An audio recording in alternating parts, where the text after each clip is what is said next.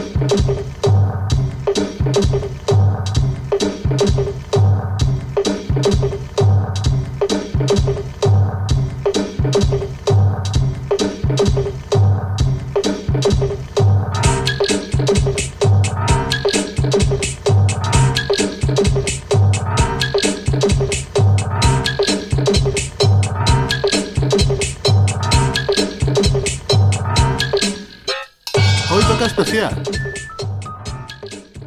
vamos a la lejana Japón para dar un repaso por la historia musical del país del sol naciente. Un país hermético en lo musical durante muchos años, un país donde todo funciona con un manual y un protocolo. Todo, todo no. Curiosamente la música japonesa ha sido la primera abertura al mundo de los japoneses como vamos a ver durante la próxima hora que nos ocupa. Mi nombre es Tony Johnny y os doy la bienvenida a este especial de música japonesa en Desincopado.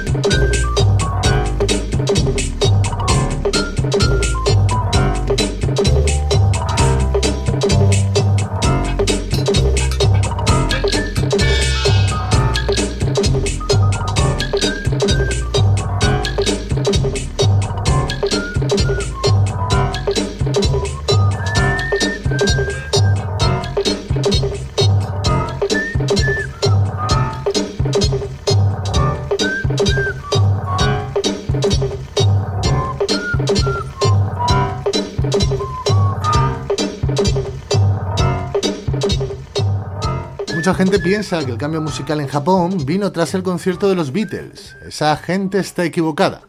Sin duda, los Beatles ayudaron a consolidar el tipo de música occidental, algo que venía a sustituir el Ryokoka o el Kayo Kyoko que reinaban en el país, estilos que eran una mezcla de música tradicional y canción ligera. Pero en Japón no ocurrió como en muchas partes del mundo. No fueron los Beatles los que iniciaron el cambio fueron los americanos de Ventures los que abrieron las orejas niponas allá por 1962. No en vano, superan en discos vendidos a los ingleses en el país. Probablemente temas como este Twisted empezaron el cambio.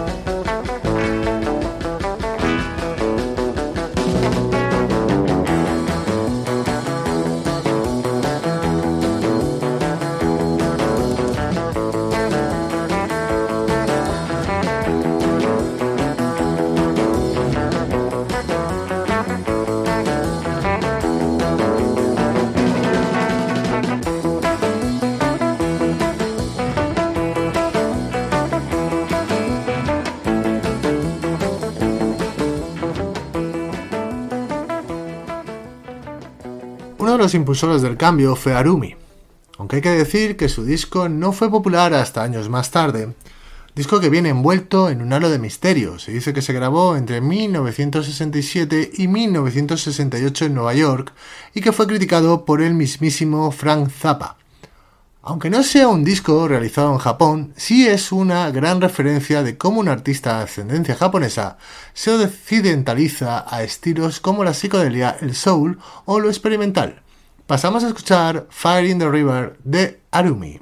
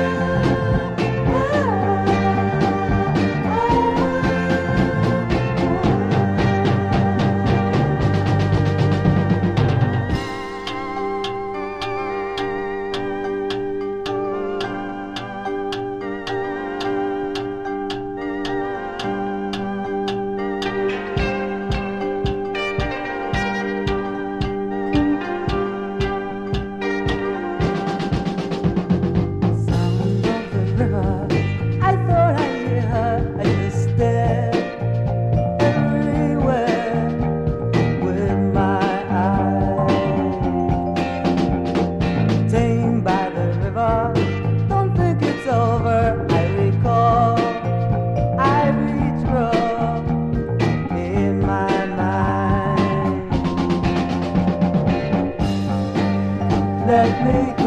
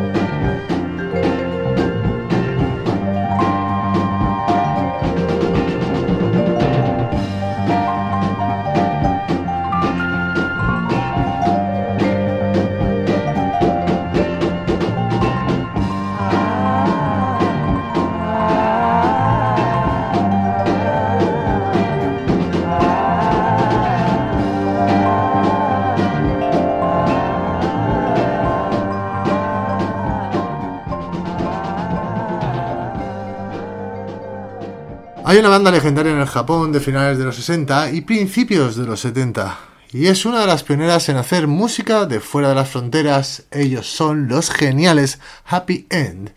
Para muestra, este Haikara Beautiful.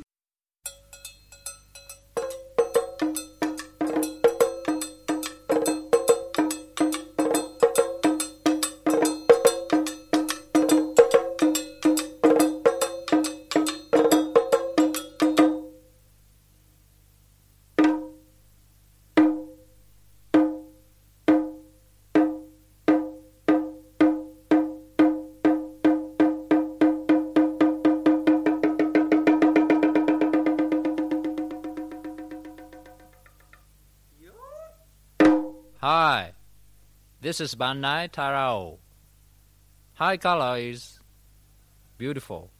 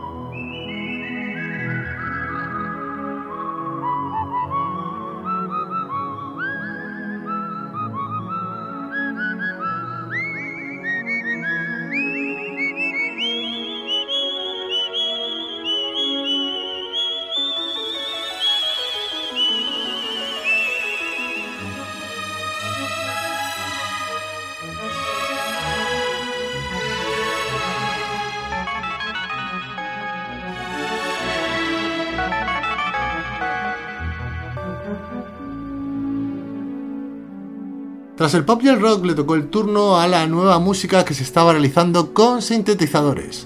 Uno de los pioneros de la música con sintes es el gran Isao Tomita. Tras descubrir a Wendy Carlos y su uso del Moog en Estados Unidos, se hizo con uno y produjo uno de los discos más bonitos de la historia. En el año 1974 sacaba Snowflakes and Dancing, donde versionó, entre otros, este arabesque número uno de Debussy. Uno de esos temas que los mayores de 40 años les puede recordar a la canción de cabecera de uno de los mejores programas de la televisión en este país, Planeta Imaginario. Continuamos escuchando esta maravilla de Isa Tomita.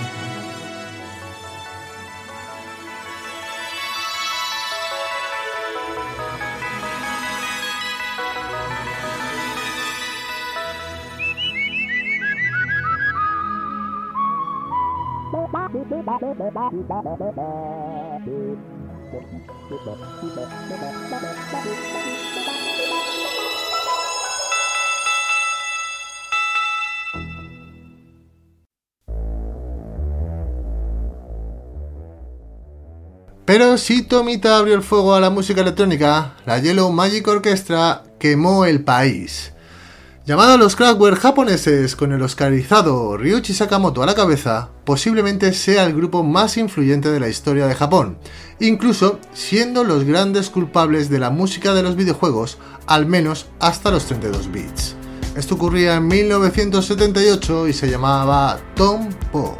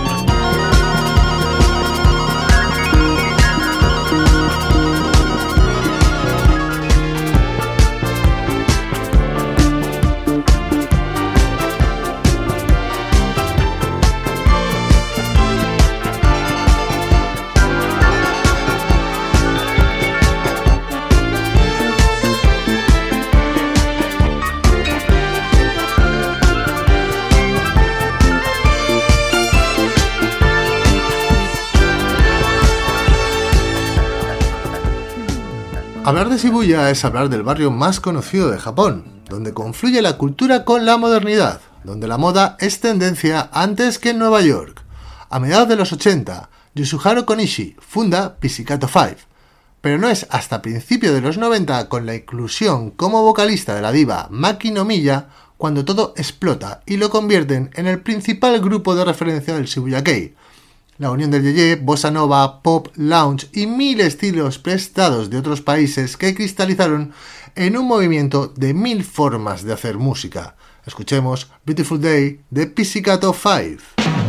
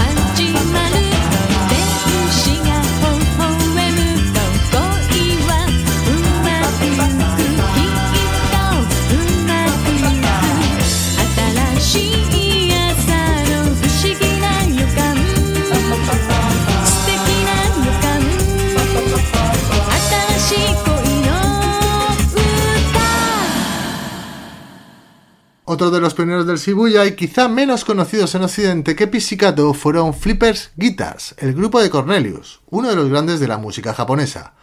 Su música era diferente a cada tema, como el Shibuya, al fin y al cabo. Es muy difícil establecer un estilo único en el Shibuya Kei, y mucho más difícil resumirlo en una hora.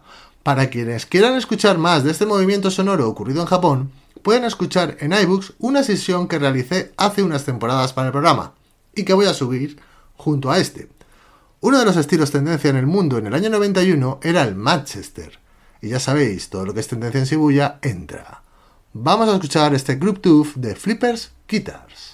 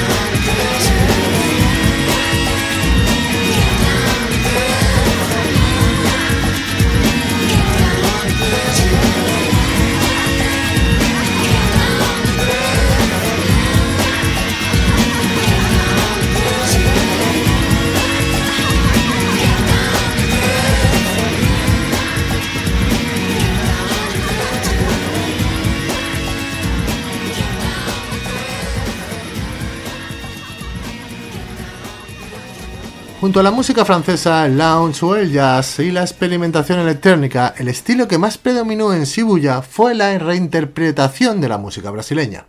Para muestra este Batucada de Towa Tei.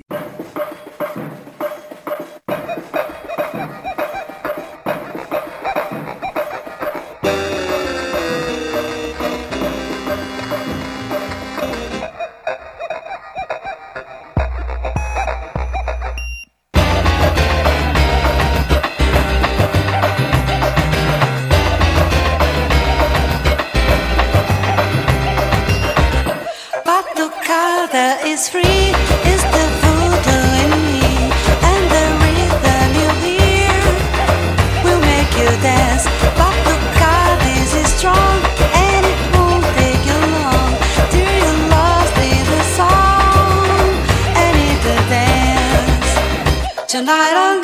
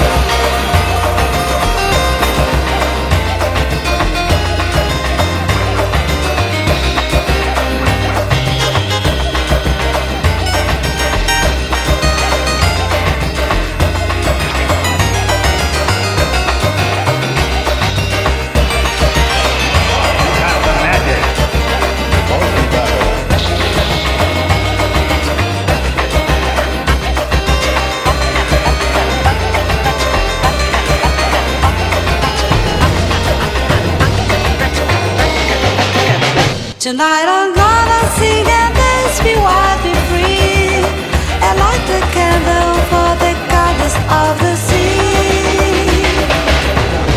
Batucada is on, Batucada, come on, what good dance and the dawn, fall in the sea. Batucada, Batucada, lai, lai, dura, Batucada, Batucada, lai, lai, dura, a Batucada vem surgindo, vem com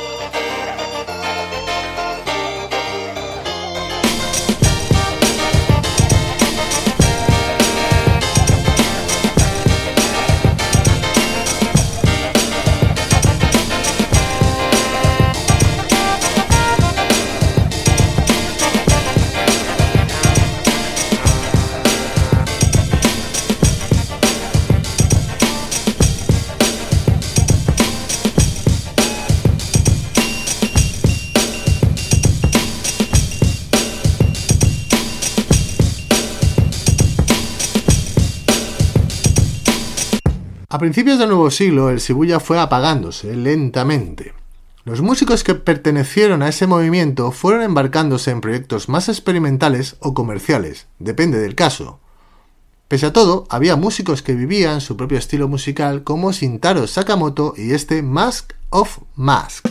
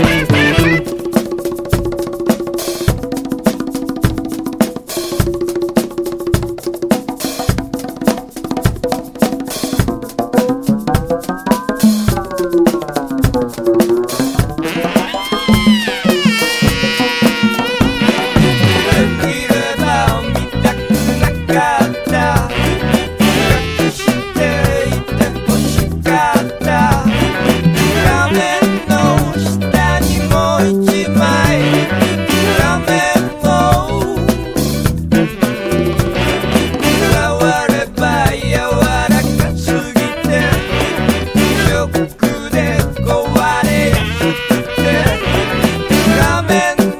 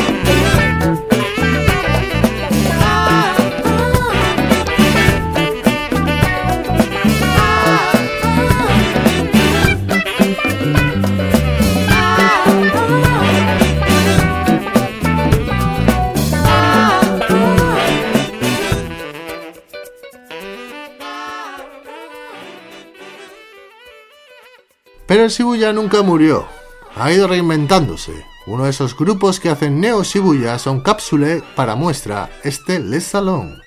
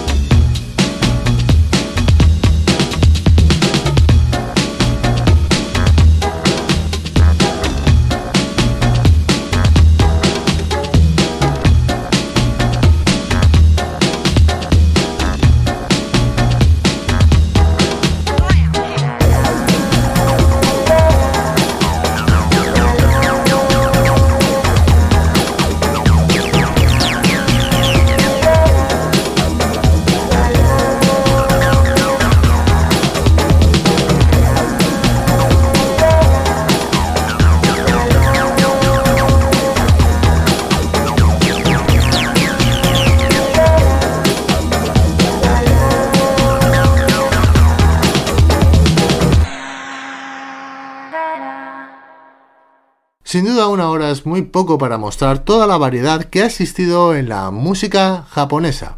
Hemos dejado fuera el J-Pop o el J-Pop porque no es un estilo muy representativo de este programa. He de decir como reflexión que los japoneses son los reyes de coger estilos de fuera del país y adaptarlos, a veces todos juntos al mismo tiempo. Un carácter integrador que se contrapone con el carácter cerrado del japonés, una abertura que suelen hacer con el cine, la música o el manga. El estilo de Shibuya, hoy en día algo olvidado, ha influenciado a artistas como Dimitri from Paris, Momus o La Casa Azul. Nos vamos con una japonesa afincada en Francia llamada Kumi Solo y su coer Frag. Nos vemos la semana que viene.